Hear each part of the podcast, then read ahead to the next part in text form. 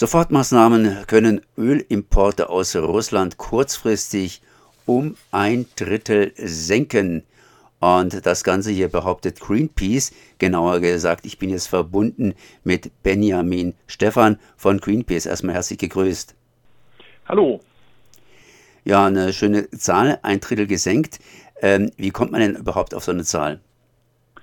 Wir wissen ja äh, ganz viel in, in Deutschland über, über Klimaschutz. Wir haben uns äh, nicht nur wir äh, bei Greenpeace, sondern ganz viele Menschen, ganz viele WissenschaftlerInnen haben sich jahrelang den Kopf zerbrochen, wo man Emissionen einsparen kann. Und Emissionen ähm, im Verkehrsbereich, wo die meisten dieser Einsparungen passieren, äh, sind verbranntes Diesel, verbranntes Benzin. Deswegen kann man da ebenso genau die Einsparungen berechnen, Diesel und Benzin oder aber dann von, äh, von dem Rohöl, das man für die Produktion von Diesel und Benzin braucht. Jetzt ziehen wir ja sehr viel Öl aus Russland. Das heißt, wir bezahlen damit praktisch den Krieg in der Ukraine. Das wollen wir natürlich vermeiden. Jetzt, äh, auf welche Sachen müsste man jetzt hier verzichten? Also man muss sich das äh, nochmal bewusst machen. Wir in Deutschland ähm, gibt minimalste quasi Ölförderung in Deutschland selbst. Den Rest des Öls importieren wir und 30 Prozent davon ähm, kommt aus Russland. Dafür haben wir allein im vergangenen Jahr 12 Milliarden Euro etwa nach Russland äh, überwiesen. Und ähm, ja, wir, wir dürfen ja, wir sollten damit so, sofort aufhören. Es darf keine Ölimporte äh, für, für Krieg geben oder mit dem Krieg finanziert werden kann. Und ähm, ja, es gibt einen globalen Ölmarkt und wenn wir quasi hier Verbrauchsreduktionen vornehmen und dann auch in einem Zusammenspiel mit diesem Ölmarkt, dann kann man auch äh, diese Importe aus Russland sofort stoppen. Und diese ähm, Verbrauchsreduktionen, das sind eigentlich ganz einfache Maßnahmen, die wir auch in der Vergangenheit in der Geschichte zum Teil schon angewandt haben. Also in den 70ern äh, gab es beisp beispielsweise schon mal Tempo 100 auf der Autobahn und es gab ähm, autofreie Sonntage. Und ähm, mit diesen Maßnahmen kann man, ähm, kann man Öl, Diesel, Benzin und Öl einsparen. Allein ein Tempolimit von 100 auf der Autobahn und 80 auf der Landstraße reduziert den Diesel- und Benzinverbrauch um 2,5 Millionen Tonnen, was fast 5 Prozent des Verbrauchs in Deutschland sind. Diese Maßnahmen sind wie gesagt alt, sind also keine neuen Maßnahmen, aber irgendwie haben sie nicht so richtig gegriffen oder anders ausgedrückt. Der deutsche Bürger, der deutsche Autofahrer, der möchte ganz einfach und die Politik gibt danach.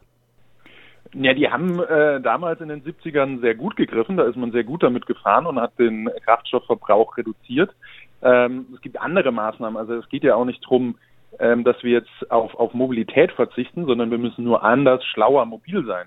Anderes Beispiel, das wir auch als Maßnahme ähm, überprüft haben, wenn wir anfangen, wie die Menschen in den Niederlanden Fahrrad zu fahren, also auf den Kurzstrecken aufs Fahrrad umzusteigen, denn allein sieben Prozent äh, der, der gefahrenen Autokilometer in Deutschland sind, sind Fahrten unter, unter fünf Kilometer. Und wenn wir äh, wie die Menschen in den Niederlanden Auto, ähm, Fahrrad fahren, äh, statt Auto fahren, dann ähm, ja, würden wir nochmal 1,5 Millionen Tonnen Kraftstoff einsparen. Und so listen wir dann eine, eine ganze Reihe von Maßnahmen, die man sehr einfach und sofort ähm, umsetzen kann. Anderes Beispiel, ähm, wenn wir, wir sind jetzt alle noch, oder viele von uns sind zu Hause im Homeoffice, ähm, wegen Corona, wenn wir hier ähm, dieses Homeoffice zumindest in Teilen beibehalten und, und zwei extra ähm, Homeoffice-Tage auch noch in Zukunft äh, beibehalten, sparen, würden wir nochmal 1,7 Millionen Tonnen Kraftstoff sparen. Und ähm, wir, ähm, wenn wir auf die Bahn und, und den ÖPNV, die ja beide im Moment aufgrund von Corona auch überhaupt nicht ausgelastet sind, wenn wir ähm, ja, Bahn und ÖPNV fahren, statt jetzt wieder ins Auto zu steigen, auch dann kommt noch mal äh, eine ähnliche Menge an, an Kraftstoffeinsparungen hinzu. Das sind alles relativ kleine Maßnahmen, wo man immer so mit zwei, drei Prozent ähm, des Kraftstoffverbrauchs oder teilweise auch noch weniger ähm, daherkommt, aber in der Summe ähm, sind es mehr als als ähm, ja, zehn Prozent des Rohölbedarfs, den man in Deutschland einsparen kann und den man dann auch nicht mehr aus Russland beziehen müsste, beziehungsweise damit kann man auch ganz einfach einen Importstopp von Öl dann, dann umsetzen und das auch hier in Deutschland abfedern, dass die Preise dann nicht durch die Decke gehen. 54 Prozent der Bundesbürger, Bürgerinnen wollen hier oder könnten sich vorstellen, äh, wegen der Ukraine, das heißt wegen dem Krieg in der Ukraine, auf Sachen zu verzichten, sprich der Rest praktisch nicht oder weniger. Das heißt, wie soll das Ganze umgesetzt werden? Appelle? Nein, es gibt ein paar Dinge, die die Bundesregierung jetzt ganz einfach regeln kann. Also zum Beispiel äh, die Reduktion des, also Einführung des Tempolimits auf der Autobahn von 100 oder die Reduktion auf den äh, Straßen außerorts. Und andere Dinge, ich wiederhole das äh, nochmal, geht ja nicht darum, dass ich auf meine Mobilität äh, verzichte bei vielen von den Maßnahmen, sondern es geht nur darum, ähm, statt dem Auto mit dem Fahrrad oder mit der Bahn und ähm, oder dem ÖPNV unterwegs zu sein. Und äh, auch diese Maßnahmen ähm, bringen schon äh, bringen schon einiges. So ein bisschen schwieriger wird es im Bereich ähm, Heizöl, wo auch, das ist die andere große Baustelle, wo äh, Öl in Deutschland verbraucht wird. Hier kann ich kurzfristig ähm, erstmal nur die, ähm, die Temperatur quasi runterdrehen.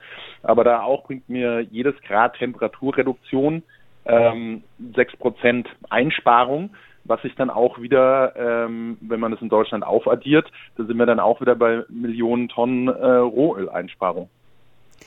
Nun ja, ich meine, wir wollen ja irgendwo die, den Energieverbrauch reduzieren und ein eine Reduktionsmöglichkeit besteht natürlich in hohen Preisen, sprich in der Preispeitsche. Da ist allerdings die Politik etwas äh, differenziert oder andersrum ausgedrückt gespalten. Söder CSU fordert Senkung der Mehrwertsteuer auf Benzin. Bundesfinanzminister Christian Lindner, FDP, schlägt vor, Steuersenkungen äh, geht nicht. Und äh, andere Gruppen, wie zum Beispiel die Polen, die haben im letzten Jahr eben äh, ja, ihre, ihre Steuern auf Benzin gesenkt. Äh, sprich, äh, gerade dann, wenn eine Preisbremse begreifen würde, wird die ausgesetzt oder wird hart darüber diskutiert?